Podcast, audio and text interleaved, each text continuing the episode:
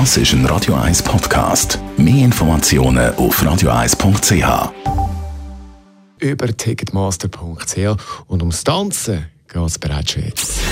Gesundheit und Wissenschaft auf Radio 1. Unterstützt vom Kopfwehzentrum Irlande Zürich. www.kopfwww.ch welche Musik bringt uns eigentlich zum Tanzen? Das Forscherteam von der Hochschule Luzern hat eine Groove-Studie gemacht und vom Resultat sind Groove-Forscher ziemlich überrascht.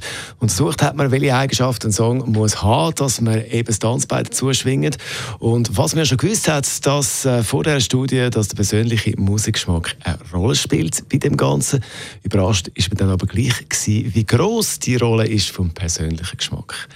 Wie haben wir das herausgefunden? Der, der mitgemacht hat, hat mir im Rahmen dieser Studie die nackten Schlagzeugrhythmen von einem Song präsentiert. Also völlig isoliert. Schlagzeugmuster. Dem Schlagzeugmuster haben äh, die grossen Merkmale vom Song gefehlt. Also Instrumentalisierung, Gesangsstil, Melodie und Text. Der Studienteilnehmer hat mir dann das Ganze vorgespielt, das Schlagzeugmuster.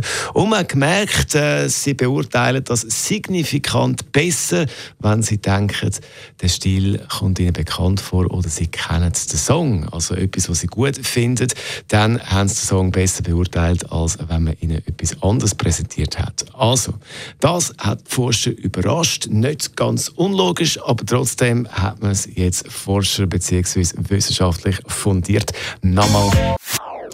Das ist ein Radio 1 Podcast. Mehr Informationen auf radio1.ch.